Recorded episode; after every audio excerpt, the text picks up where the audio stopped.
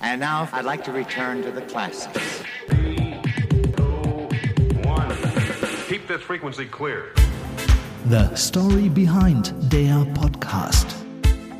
Die Geschichten hinter den Hits.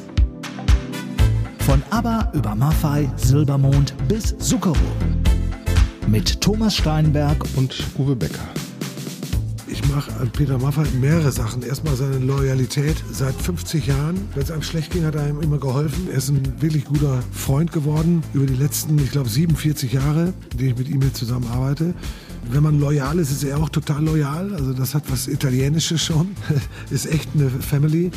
Und seine Professionalität, diese unglaubliche Disziplin, die er an den Tag legt, die man als sehr deutsch bezeichnen kann. Also er ist nicht gerade laid back, geht immer nach vorne, hat aber eine Band, die sehr laid back spielt, was ja Rock'n'Roll bedeutet irgendwo. Die 2 und 4 den Backbeat gegenüber den 1 und 3 beim Schlager liefern wir ihm die 2 und 4 für den Backbeat des Rock'n'Roll. Und ich finde, das machen wir ganz hervorragend seit 47 Jahren. Und er hat einfach eine fantastische Stimme, die ich damals schon toll gefunden habe, als ich noch nie mit ihm gearbeitet habe wo es noch hieß, er macht Schlager, da habe ich Josie gehört im Radio. Und ich muss zugeben, dass ich das gegenüber meinen Freunden mal heimlich gehört habe, weil die standen eben auf Jethro Tull, Pink Floyd, was weiß ich was. Und ich hörte Josie von Peter Maffay und fand das fantastisch. Also konnte das meinen Freunden gegenüber gar nicht zugeben. Also das sind die Sachen, die ich irgendwie schätze. Disziplin, Loyalität und die einsame Stimme, die halt keiner hat. Tja, und diese Stimme, die stammt von Bertram Engel. Bertram Engel ist der ja, Vielleicht äh, denke ich sogar der bekannteste deutsche Schlagzeuger. Ne? Seit fast 50 Jahren spielt er mit Peter Maffay zusammen. Und äh, ich schaue hier jemanden an. Ich freue mich einfach nur. Ja. Ähm, ja, wir sind wieder zurück. Tag Thomas. Tag Uwe, hi. Ja, wir sind wieder zurück und ähm, wie sich das gehört, sind wir natürlich aus dem Urlaub auch verspätet zurück. Das äh, ist so, unsere Koffer so, waren einfach nicht mehr auffindbar. Nicht fertig und äh, haben uns auch noch verfahren auf dem Rückweg. Ach, auch und, das noch. Und also wir sind eine Woche zu spät, aber ähm, mit umso größerer Freude äh, bei der Sache, weil wir eine sehr schöne Tour hinter uns haben, die uns natürlich auch über den einen oder anderen Umweg, äh, auch das Navi ist nicht vor Fehlern gefeit, nach Tutzing geführt hat. Genau, richtig. Und da sind wir auch schon direkt beim Thema. Genau. Ähm, wir haben ein äh, Live-Interview mit Peter Maffei gemacht und ja, ich kann im Grunde nur das äh, unterschreiben, was Bertram Engel gerade gesagt hat über ihn.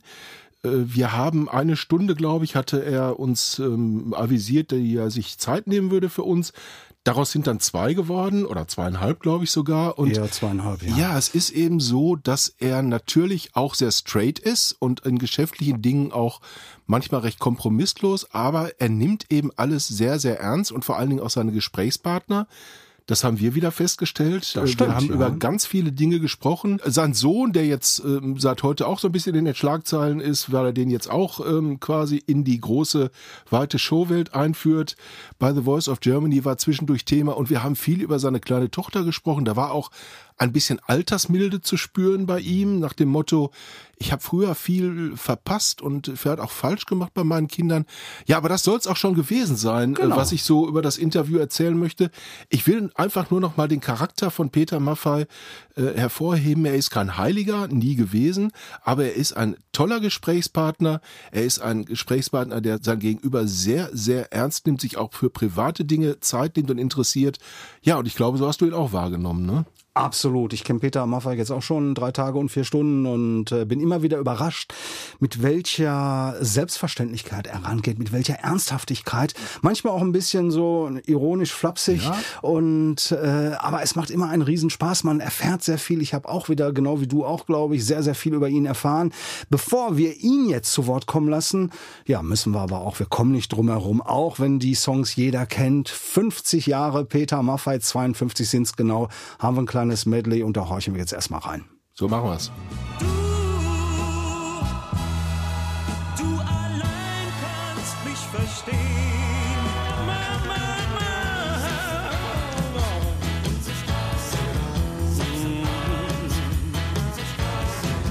Josie, Josie, es ist soweit. Es war Sommer, das erste Mal im Leben. ich gehe, dann geht's nur ein Teil von mir und der andere lacht mit dir. Sie nannten ihn den Steppenwolf. Er wirkte wüst und wild.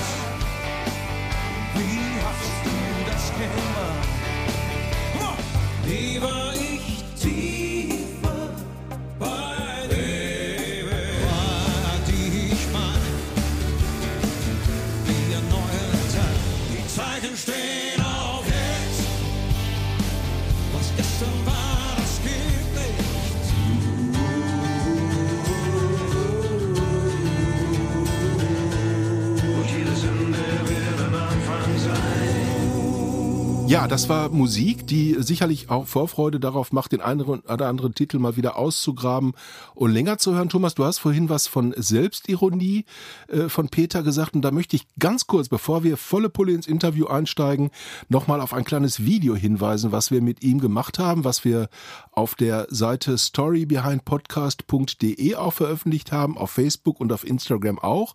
Und da geht's tatsächlich auch ordentlich selbstironisch zu. Ich glaube, das hätte er vor 30 Jahren so auch nicht gemacht. Aber mehr will ich nicht erzählen. Ähm, einfach mal reinschauen. Ja, und jetzt auf ins Interview. Normalerweise heißt es hier Tag Thomas, beziehungsweise, Tag Uwe. und ich sage jetzt mal auf Westfälisch frech, Tag Peter. Tag.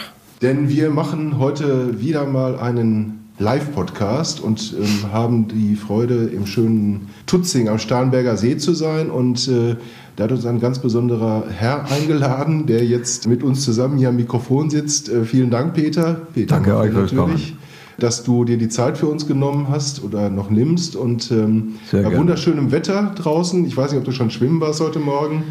Nee, weil, Uwe, das ist so, morgens habe ich eine andere Aufgabenverteilung. Ich bringe Anuk in den Kindergarten und wir verbringen immer die Zeit morgens miteinander, sie und ich. Machen viele Papas. Johannes Strate macht das von Revolverheld, mit dem habe ich gesprochen. Der hat auch gesagt, lass ich mir nicht nehmen. Also es ist zauberhaft, weil Das wir so sitzen schön dann und, und diskutieren den aufkommenden Tag und, und äh, Anouk kommentiert ihn in ihrer Art und Weise und ich genieße das total, weil wir dann, wir haben so ein kleines, Morgen passierte das, wir haben so ein kleines Fahrrad mit so einem Kasten vorne, wo sie drin sitzt und dann fahre ich so mit dem Fahrrad in den Kindergarten und wir quatschen eine Runde auf der Fahrt und anschließend hole ich mir einen Kaffee und fahre dann hier ins Office. Also das ist so eigentlich in der Regel, wenn ich da bin, der Tagesablauf.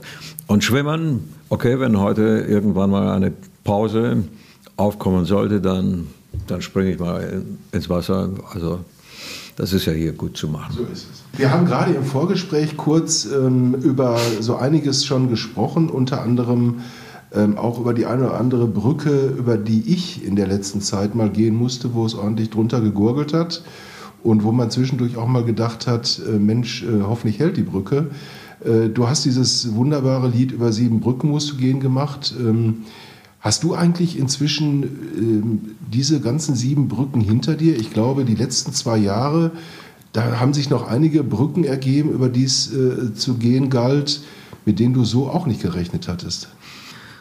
Ich glaube, Uwe, dass bis wir irgendwann mal Tschüss sagen, noch viele Brücken auf uns warten.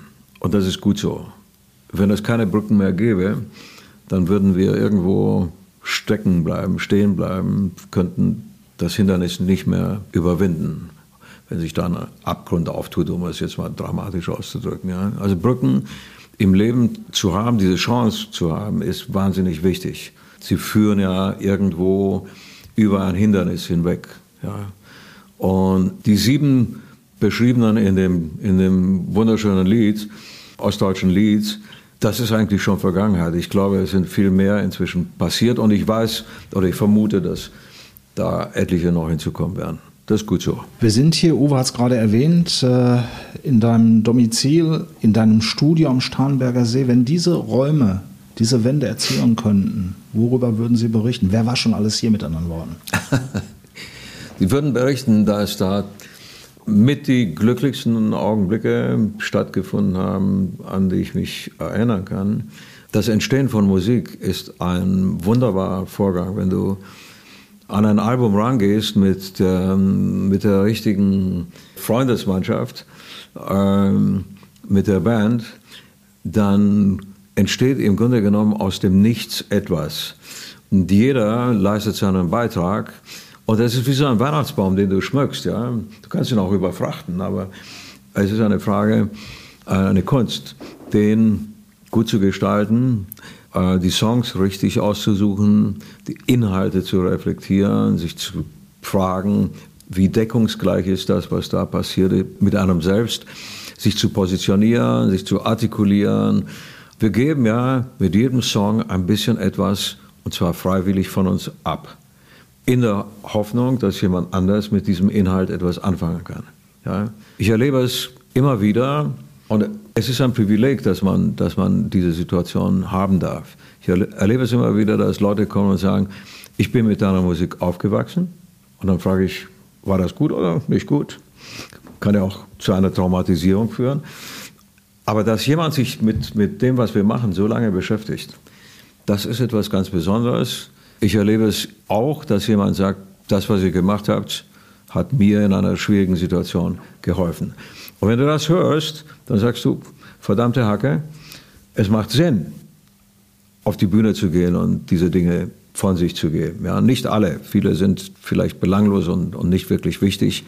Das ist mir schon klar. Aber einiges, einiges in der, im Verlauf von über 50 Jahren hat sich angesammelt, was Gehalt hat und auch kein Verfallsdatum. Das kannst du in, was weiß ich, im Sarg immer noch singen. Also die sieben Brücken, die du gerade angesprochen hast, kann ich persönlich sagen, haben mir unter der Dusche häufiger geholfen, wenn es mir mal nicht so gut ging, es einfach mal vor mich hinzuträllern und so zu sagen, vielleicht hast du schon vier davon geschafft. Drei ja. kommen vielleicht noch, aber die gehe ich auch noch. Wir haben auch gerade kurz darüber gesprochen, dass wir mal kurz die Hoffnung hatten, dass wir zu viert hier sitzen. Ähm, es fehlt nämlich eigentlich jemand am Tisch. Der hat aber keine Zeit. Das ist ein kleiner Drache, der ähm, ja, der ab und zu mal Feuer speit. Es wäre vielleicht auch zu gefährlich für uns jetzt hier. Aber wie dem auch sei, der kleine Drache begleitet uns und dich jetzt auch seit 40 Jahren mittlerweile. Ja. Und ähm, ja, der ist so zeitlos, dass er jetzt im Grunde im kommenden Jahr oder jetzt in, in, schon in den nächsten Wochen uns wieder mit was Neuem beglücken wird. Kannst du da schon ein bisschen was erzählen? Ja, ich kann gerne was davon ähm, erzählen. 40 Jahre Jubiläum haben wir uns als Tabaluga geboren wurde, aus einem Ei schlüpfte, wie das alle Reptilien tun, das haben wir uns gar nicht vorstellen können. Es war absolut nicht abzusehen, dass diese Figur irgendwann mal so eine Kraft entwickeln würde und, und wenn du so willst, eigentlich unser Leben bestimmt. Es ist in der Tat so, es vergeht kein Tag, an dem ich nicht mit diesem Unhold zu tun habe. Ja? Er ist Galionsfigur geworden für unsere Stiftung, die auch schon über 20 Jahre existiert und, und sich traumatisierten Kindern widmet, was ein wahnsinnig schönes Ziel ist und eine tolle Beschäftigung. Also das, das war nicht abzusehen und es wird auch noch anhalten, diese Reise. Ich glaube, solange wir aktiv sind, werden wir uns immer wieder in Abständen mit ihm beschäftigen. Und gerade im Augenblick erleben wir eine enorm intensive Zeit, im Guten wie auch im weniger Guten oder gar Bösen. Und wir müssen uns mit den Fragezeichen, die wir haben, beschäftigen, wenn wir zu Lösungen kommen wollen. Ja. Die Lösungen sind unabdingbar wichtig, weil sie die Perspektive unserer Kinder und der, deren Kinder betrifft. Ja. Also wenn wir jetzt nicht irgendwo Konsequenzen folgen lassen für Erosionen, die stattgefunden haben, wenn wir jetzt nicht irgendwann mal in der Lage sind, zumindest zu, zu bremsen, dann wird uns das treffen. Wobei der größere Schaden nicht bei uns entsteht, sondern bei den kommenden Generationen. Ja. Also deswegen wird das Album, das wir geschaffen haben, sich mit dieser Thematik oder mit diesen Themen ein bisschen auseinandersetzen. Ja. Wie gehe ich mit der Schöpfung um? Wie gehe ich mit Menschen um? Wie erwarte ich, dass Menschen mit mir umgehen? Welcher Respekt ist nötig? Welche Augenhöhe?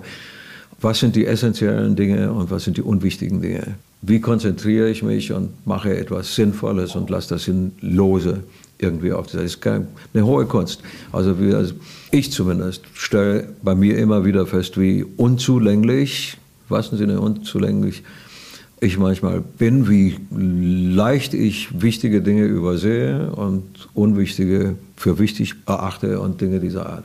Also im Grunde genommen, man hält sich ein bisschen selber den Spiegel vor, aber das Ganze in einer kindgerechten Erzählform ist eine fröhliche Geschichte, ist keine, keine ähm, dramatische, dramatisch ja, aber nicht, nicht, nicht traurige oder, oder depressive Geschichte. Ganz im Gegenteil, sie ändert ja mit einer absolut positiven Quintessenz, nämlich der, dass es noch nicht zu spät ist. Ja. Ich sehe wirklich, und das habe ich immer so empfunden als Musiker, geradezu als, als, als eine Herausforderung und, und auch vielleicht sogar Aufgabe, nicht den Kopf in den Sand zu stecken und nicht irgendwie aufzugeben. Ich glaube, die Kunst ist auch für dich gewesen in den letzten zwei Jahren, auch dieser schwierigen Situation, äh, die wir erlebt haben. Ich spreche jetzt mal von Corona, was Positives abzugewinnen. Ja. Äh, Und äh, auch das ist dir gelungen, äh, obwohl du Tourneen verschieben musstest.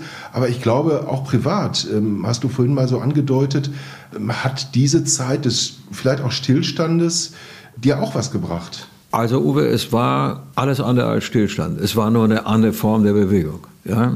Es waren nicht mal die großen Schritte, sondern es waren viele kleine Schritte. Aber wir sind nicht stehen geblieben. Im Gegenteil. Ja?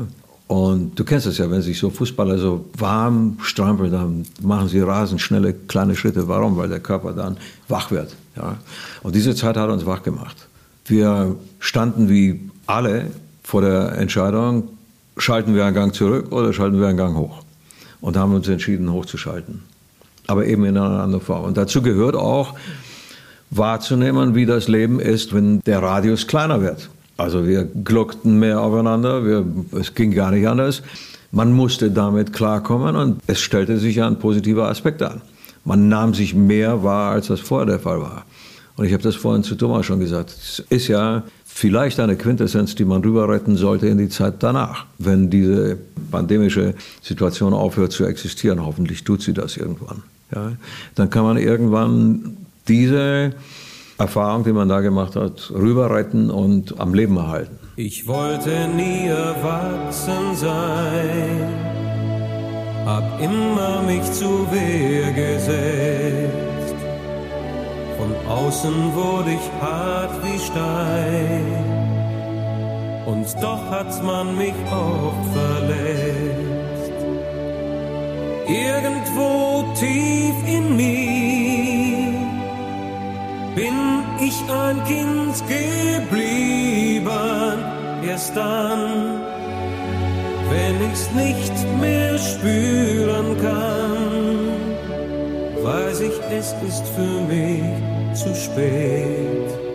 Das neue Album, das neue Tabaluga-Album ist das siebte. Sechs gibt es bereits. Auf dem allerersten 1983 gibt es einen, wie man so schön neu hochdeutsch sagt, Signature-Song, der auch zum Klassiker geworden ist, vielleicht gar nicht so gedacht war, Nessaya. Ich wollte nie erwachsen sein. Und der Bestandteil, der Kern unseres Podcasts ist immer eine Story behind. Okay. Wenn du so lieb wärst, äh, kannst du dich noch daran erinnern? Natürlich kannst du dich daran erinnern, wie, wie Nessaya damals entstanden ist.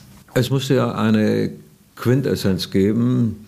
Das war auch auf den Alben, die darauf folgten, von Sabaluga immer der Fall, um zusammenzufassen, was die Erfahrungen, die er gemacht hatte, am Ende in ihm erzeugen würden. Und Tabaluga war ja aufgebrochen, die Vernunft zu suchen, zu erlernen oder zu erfahren, was denn nun vernünftig sei und was unvernünftig sei. Und hat er auf verschiedenste Art und Weise durch die Begegnungen, die sich im Verlauf dieser Geschichte ergeben, erfahren, dass das Vernunft sehr unterschiedlich aufgefasst und interpretiert wird. Und am Ende seines Trips, vielleicht erinnert ihr euch, landet er auf einer Insel, im Grunde genommen völlig frustriert und sagt, so ein Mist, jeder erzählt mir da irgendwas anderes von der Vernunft.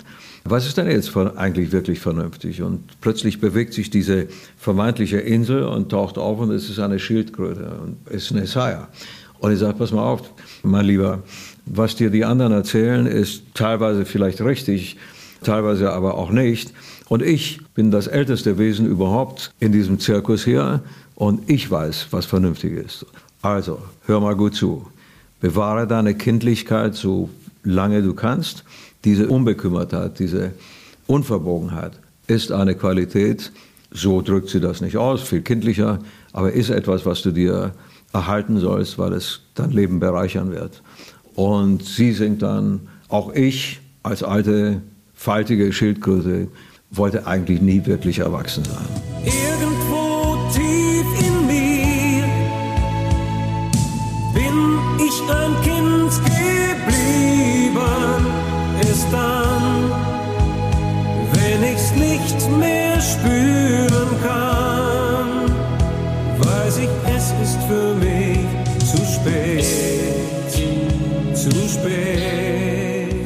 Und das ist ein, ein Song, ein Glücksgriff gewesen, der mir irgendwann mal, wenn du so willst, zugefallen ist.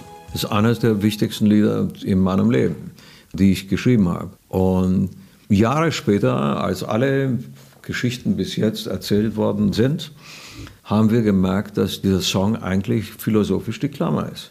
Und dass er jedem im Grunde genommen fast schon in den Mund legt, unserer Meinung zu sein. Ja? Damit meine ich, das nimmt auch jeder gerne für sich in Anspruch, im hohen Alter immer noch kindlich zu empfinden. Der eine mehr, der andere weniger.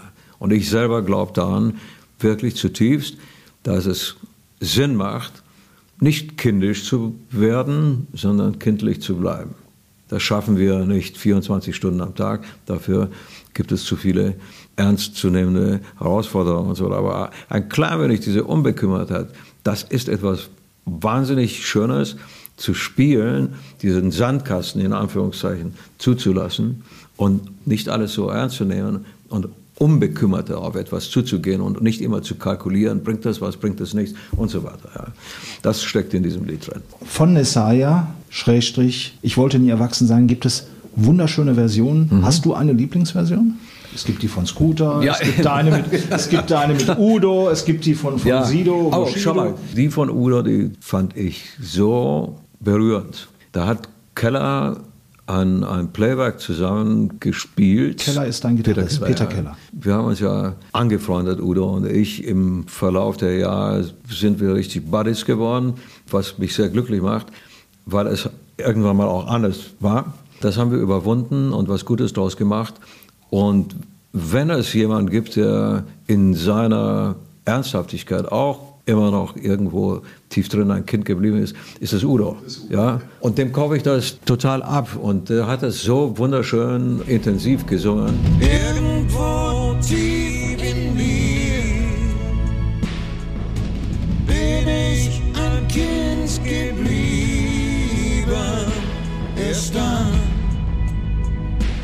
wenn ich's nicht mehr spüren kann, weiß ich, es ist für mich zu spät, zu spät, zu spät. zu spät. Da gibt es auch andere Versionen, klar, aber wir beide, er und ich, dieses Duett, Altes Passierte, wir stehen ja für die, im Grunde genommen, Kraft unseres Alters, für diese Überzeugung, dass man bis ins hohe Alter sich diese Form von Kindlichkeit bewahren kann. Es gibt ja auch einen Song, Mein Body und ich, von Udo, aber da Ja. ist eine etwas andere Thematik. Anders, naja, ganz klar. Zu Tabaluga hat sich noch eine andere kindliche Figur inzwischen gesellt, die dir, glaube ich, auch sehr am Herzen liegt. Nicht nur dir, sondern auch deiner Lebensgefährtin, deiner Frau. Dass diese Figur heißt Anouk. Und Anouk erlebt, glaube ich, das, was viele Eltern oder beziehungsweise die Menschen um Anouk herum, dass nämlich Kinder nicht schlafen wollen oder äh, Schwi- Schwierigkeiten haben einzuschlafen. Und darum dreht sich die Geschichte. Vielleicht kannst du ein bisschen was erzählen, wie es dazu gekommen ist und wie viel Anouk in Anouk steckt. Okay, das ist alles ziemlich einfach zu erzählen.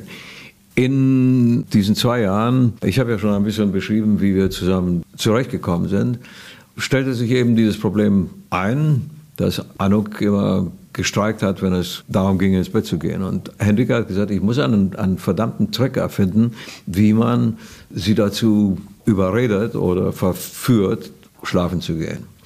Denn du musst wissen, das war der Initialgedanke zu dem Buch. Und dann sagte Hendricke, vielleicht hilft es ja so, Geschichten zu erzählen oder diese Situation herbeizuführen, dass die kleine Anouk im Bett sitzt und das passiert ja heute noch so. und man sitzt vor ihr und liest ihr etwas vor. Und dann geht es eigentlich sehr oft schon gar nicht mehr so sehr um die Inhalte, sondern einfach um diese Situation. Und da setzte sich hin und fing an zu schreiben.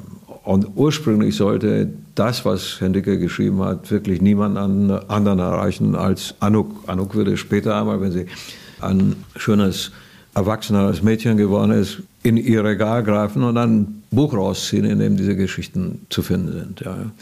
Dann kamen aber Freunde von uns und sagten, das sind aber schöne Geschichten und wollte die wirklich nur Anuk vorbehalten oder, oder wollte das teilen auch mit anderen. Und dann haben wir gesagt, okay, dann veröffentlichen wir das. Und es gibt eine wunderbare Illustratorin, Joëlle Touloners, und die hat dann, das war der ausdrückliche Wunsch von Hendrike, die hat dann die ganzen Dinge illustriert.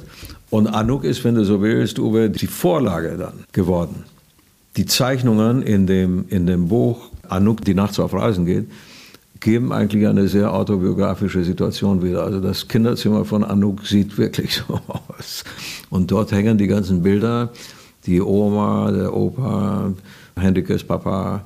Da ist dieses Bild von Anuk und mir, wie wir uns vor am Waschtisch die Zähne putzen mit, mit meinen Tattoos und so weiter, also unschwer zu erkennen. Und insofern ist das ein autobiografischer Hintergrund. Und wenn du mich fragst, wie viel Anuk steckt also in diesem Buch, dann eine ganze Menge. Wobei Gott sei Dank Anuk daraus nicht viel Federlesen macht. Ja, sie hat das am Anfang gesagt, ja, und ist halt so, ja. Inzwischen, und das kann sie mit ihren dreieinhalb jetzt schon ganz gut, sagt sie, ah ja, das bin ja ich. Oder wegen mir gibt es dieses Buch. Es erschöpft sich Gott sei Dank bei dieser Betrachtung. Ja. Geschichten erzählen, Anouk ins Bett bringen, das wirst du in den kommenden Wochen weniger, weil du gehst auf Tour. Ja, aber es wird so sein, Thomas, dass Hendrike und, und Anouk, das geht ja noch durch den Kindergarten, einen Teil der Tour mitmachen werden, ganz bestimmt. Ich schätze, dass es nicht alle Konzerte sein werden und sein müssen. Wenn man das, was ich da mache, fünfmal hintereinander gehört hat, dann vergeht ja vielleicht auch die Lust, diesen ganzen Wahnsinn über sich ergehen zu lassen. Ja. Aber die werden schon da sein. Aber wir werden auch eine Zeit lang getrennt voneinander sein. Die Tour ist sehr kompakt, muss ich sagen. Wir spielen mit ganz, ganz wenigen Day-Offs um auch diesen Zeitraum zu verkürzen, in dem etwas passieren kann. Wir sind ja immer das Damoklesschwert, Corona hängt ja unaufhörlich über uns und deswegen versuchen wir, die ganze Mannschaft zu disziplinieren, geht gar nicht anders und das in einem kurzen Zeitraum und mit in der Hoffnung, dass man den ohne Schaden übersteht. Ja. Aber ähm, ansonsten sind wir mehr zusammen als Familie, als das jemals der Fall war. Jetzt ist ja auch Jahres unser Sohn bei uns. Wir sind also zu viert, was toll ist, weil er ein, ein wunderschöner großer Bruder ist für Anuk.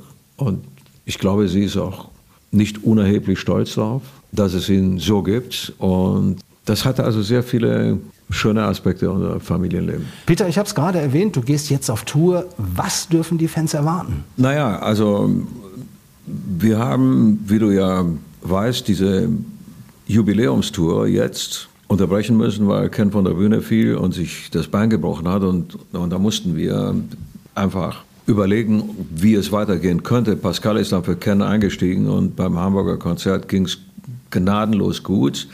Ich habe noch nie in meinem Leben, Thomas, so ein Konzert erlebt. Noch nie auch so einen Vorfall. Auf der Bühne steht ein Musiker, der dann plötzlich nicht mehr da ist und man findet ihn wieder unter der Bühne mit gebrochenem Bein. Man guckt auf die Uhr und sagt, es ist jetzt 17.30 Uhr, um 20 Uhr sind 12.000 Leute in der Halle. Was machen wir? Und dann hat Pascal gesagt, ich weiß in etwa, was Ken da spielt, ich übernehme das.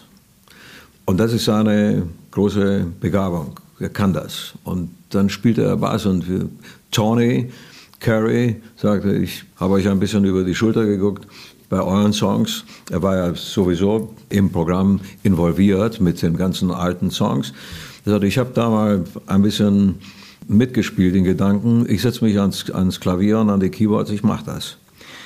Und wir waren alle so elektrisiert und beseelt und auch so von dem Willen erfüllt, diesen Abend heimzufahren, dass daraus ein mega geiles Konzert entstanden ist. Und dann haben wir gesagt, okay, in dieser Form könne man die Tour auch zu Ende spielen. Aber dann kam in, nach dem Berliner Konzert ein zweiter hinzu, der ausfiel, nämlich Pascal selber. Der hatte sich komplett übernommen. Und dann mussten wir unterbrechen. Vier Verschiebungen insgesamt. Balu, der mit seinem Team die erste Verschiebung innerhalb von fünf Tagen geschafft hatte. Also das ist Rekordzeit, eine ganze Tour, um zu planen, Hallen zu buchen und so weiter. Fünf Tage. Dann kam Corona und dann ging gar nichts mehr, wie bei allen. Und wir haben uns am Kopf gekratzt und haben gesagt, was machen wir jetzt? Ja. Lösen wir die Tour auf und geben alle Tickets zurück und sagen, wir warten ab und sehen, was kommt. Und ich war wahrscheinlich so mit der Einzige, der gesagt hat, das will ich nicht. Ich glaube, dass unsere Fans das als, ich sag mal, als ein negatives Signal empfinden würden, als Aufgeben. Und das wollte ich auf gar keinen Fall. Und Balu, der wirklich ein sehr, sehr im wahrsten Sinne des Wortes, positiven Sinne des Wortes, kühler Kopf war, kühler Stratege, sagte, das kann wirtschaftlich in die Hose gehen. Das kann gefährlich werden. Wir wissen nicht, wie sich die Gesetzeslage verhalten wird und so weiter, welche Regelwerke entstehen werden und so weiter. Fragezeichen über Fragezeichen. Meiner Meinung nach sollten wir das tun. Ich habe gesagt, das will ich nicht. Und in Fragen der Loyalität habe ich recht behalten. Ich habe diese Bewegung die ganze Zeit aufmerksam verfolgt, Woche für Woche. Und wir haben Woche für Woche festgestellt, dass ein verschwindend kleiner Teil und das meistens aus Gründen, die sehr gut nachvollziehbar waren, durch die Zeitverschiebung und so weiter, die Karten zurückgegeben haben. Der Rest hat gesagt, wir behalten das Ding. Wir warten, bis es wieder losgeht. Und das ist bis heute so geblieben. Ich wollte auch noch mal kurz auf die Tour zu sprechen kommen. Du hast mal auf deine ganz unnachahmliche Weise zu mir gesagt, Uwe, ich bin eigentlich lieber jemand, der den Hut vom Haken nimmt, als ihn wieder hinzuhängen. Übersetzt also, lieber unterwegs, als nach Hause zu kommen. Hat sich auch da was in der Corona-Zeit oder in den letzten Jahren bei dir verändert? Nein, weil ich glaube, ich glaube, das ist so, das ist DNA. Ja, das ist Fingerprint. Es wird sich bei mir nicht mehr viel ändern. Ich genieße es, aus den Gründen, die ich genannt habe, mit unserer kleinen Familie zusammen zu sein.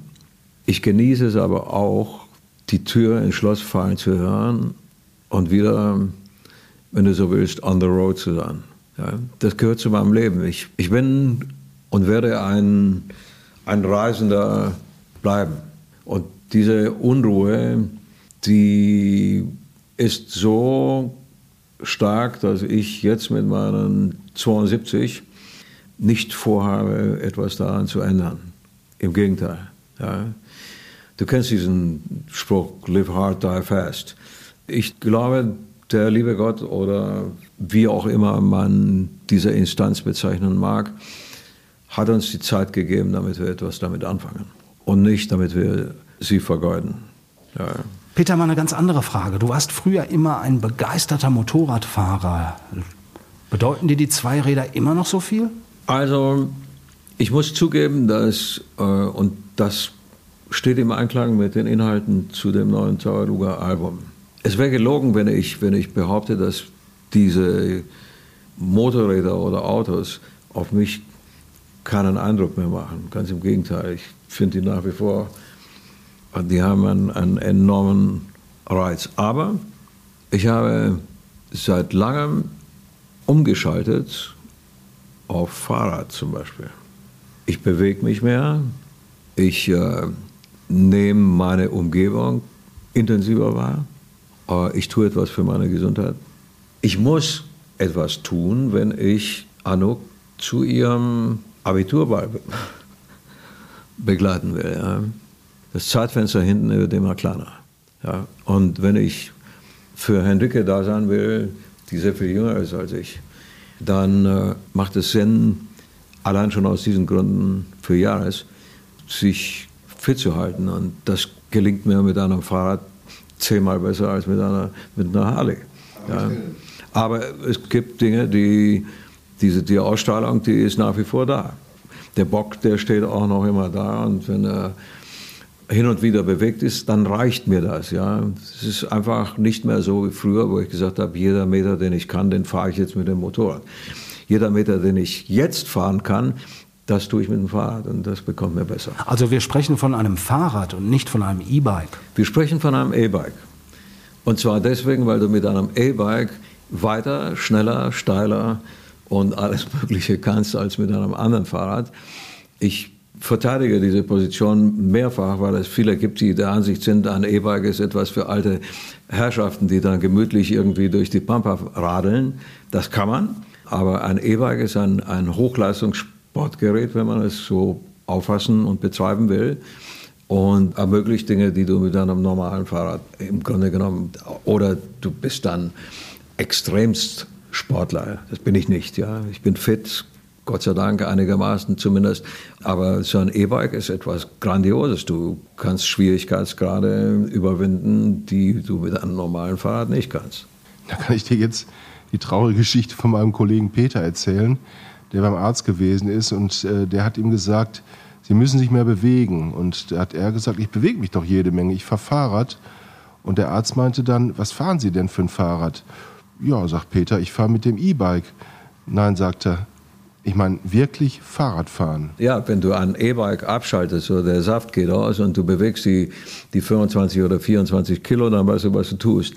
Aber nein, guck einmal, was für eine Szene es gibt.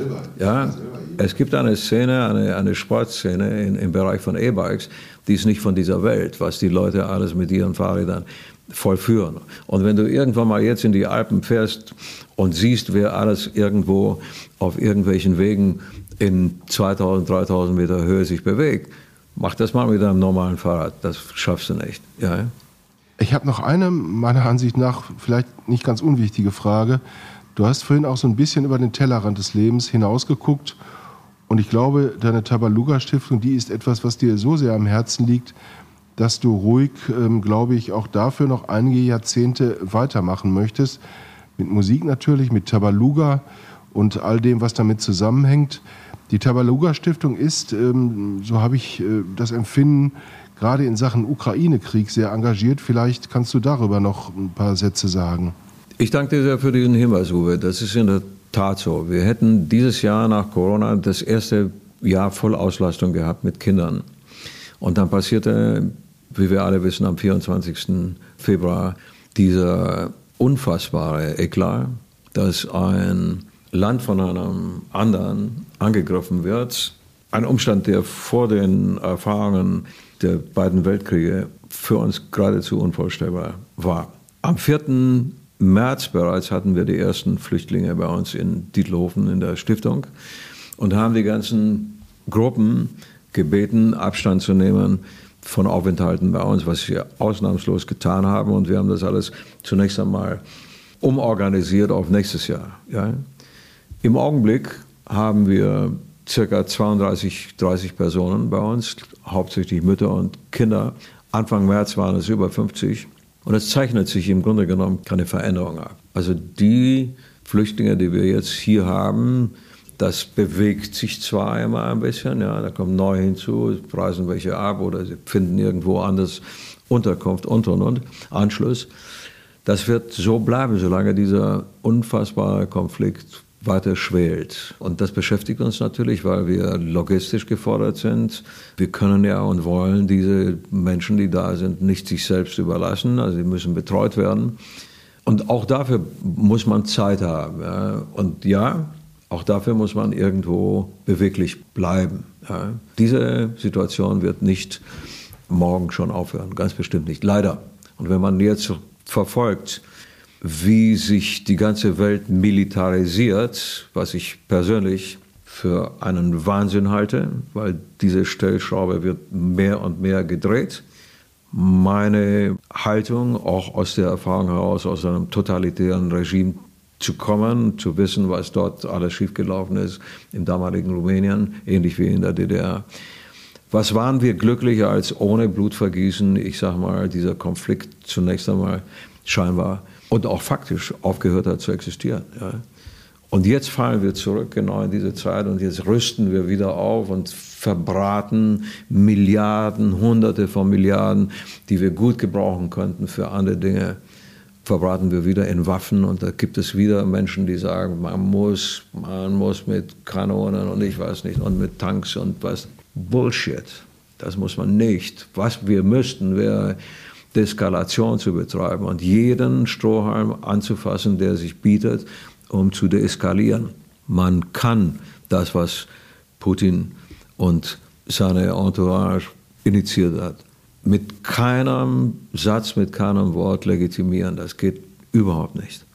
Aber man muss auch mit der Realität klarkommen. Und die Realität zeigt uns gerade im Augenblick, dass je mehr wir rüsten, desto mehr wird sich dieser Konflikt in die Länge ziehen, desto mehr Menschen werden jeden Tag sterben, desto mehr Kinder werden jeden Tag sterben. Es ist eine schwierige Situation, eine schwierige Frage auch für Politiker zu entscheiden, wem gibt man jetzt den Vorzug? Der Vernunft, sprich der Deeskalation oder der Härte, die angeblich in diesem Konflikt auch eine Lösung zu bieten scheint, aus meiner Sicht überhaupt nicht. Ja. Das ist, glaube ich, ein sehr gutes Schlusswort. Gut, dass wir darüber nochmal gesprochen haben. Ich persönlich glaube, das Ganze ist so monströs und so unvorstellbar derzeit, dass auch die Lösung dieses Problems so monströs ist für mich, in meinen Augen zumindest, dass ich mir im Moment gar nicht so recht vorstellen kann, wie das aufhören kann und aufhören wird. Ich hoffe auch sehr, oder wir beide, Thomas und ich, dass wir, wenn wir uns das nächste Mal wieder treffen, darüber nicht mehr sprechen müssen. Ich befürchte, es wird so einfach nicht sein, aber wir werden sehen. Uwe, selbst wenn wir, selbst wenn wir das nächste Mal wieder drüber sprechen und der Konflikt beseitigt ist, hat er noch Auswirkungen. Ja? Das, was da kaputt gegangen ist, an Vertrauen im Zusammenleben zwischen zwei Nationen, das wird, solange wir leben, nicht mehr heilbar sein. Ja? Da ist ein so unfassbarer Bruch entstanden. Ja? Und ich hoffe nur, dass es nicht noch mehr wird. Ja? Das ist ja meine Befürchtung, dass wir alle langsam immer weiter diesen Berg erklimmern, der dann eine Spitze hat, wo es nicht mehr weitergeht und wo es dann zu Ende ist. Peter, das ist ein schönes und auch sehr nachdenkliches Schlusswort. Äh, aber ich glaube, wir sollten ganz einfach so ein bisschen mit Tabaluga halten und dem neuen Album mit den letzten Worten, es ist noch nicht zu spät. Daran sollten wir glauben. Peter, ganz herzlichen Dank für deine Zeit und uh, Uwe, ich glaube, dieses Gespräch, das wird bei uns doch noch ein bisschen nachhallen, oder? Auf jeden Fall, das wird ganz bestimmt noch nachwirken. Und nochmal, es war wirklich schön hier, auch trotz der ernsten Themen, die wir besprochen haben. Es war einfach schön, in dieser Atmosphäre hier zu sitzen, umgeben auch von vielen Erinnerungsstücken deines Lebens. Ich sehe da zum Beispiel eine kleine Statue von Ottmar Alt, bunt, ähm, Gläsern, glaube ich. Einfach lebensbejahend. Ich, ich könnte mir vorstellen, das ist etwas, was wir das wir in dieser Zeit wirklich auch brauchen. Und ähm, bunte Geschichten dazu auch, bunt und nicht traurig. Also wirklich, die Umgebung hat uns sehr inspiriert. Auch dafür nochmal danke. Ich danke euch beide für eure Zeit. Und das war ja noch nicht alles, Uwe. Ne? Einen kleinen Bonus haben wir auch noch. Ja, Peter hat gerade äh, uns für äh, unsere Zeit gedankt. Und wer jetzt noch ein bisschen mehr Zeit hat, der bekommt noch eine kleine Schippe obendrauf. Denn es wäre ja bedauerlich, wenn Bertram Engel, Deutschlands äh, wirklich bekanntester Schlagzeuger, wenn wir den so ganz kurz abfrühstücken würden, Thomas, denn mhm. du hast ja länger mit ihm gesprochen. Richtig, genau. Und da haben wir noch eine ganze Menge, glaube ich, ganz interessanter Sachen über ihn erfahren. Und ähm, ja, wie gesagt, wer jetzt noch Lust und Zeit hat, kann noch äh, ein paar Minütchen dranbleiben und äh, sich das anhören, was Bertram Engel noch über sich und das, was er sonst noch so macht, zu erzählen hat, oder? Genau so. Bertram, du bist gebürtig aus NRW, aus Burg Steinfurt, lebst aber seit über sieben Jahren hier im wunderschönen Seefeld in Tirol. Das war sicherlich eine gute Wahl, aber wie kam es dazu? Es kam dazu, dass meine Frau und ich hier eine Galerie führen mit Wohnaccessoires. Die heißt Engelart Ja, das ist so praktisch unser zweites Standbein neben der Musik. Genau genommen ist es die Engelart Lifestyle Lounge, Untertitel Rocking Things for Rocking People, die du, wie du gerade gesagt hast, mit deiner Frau Petra auf den Weg gebracht hast.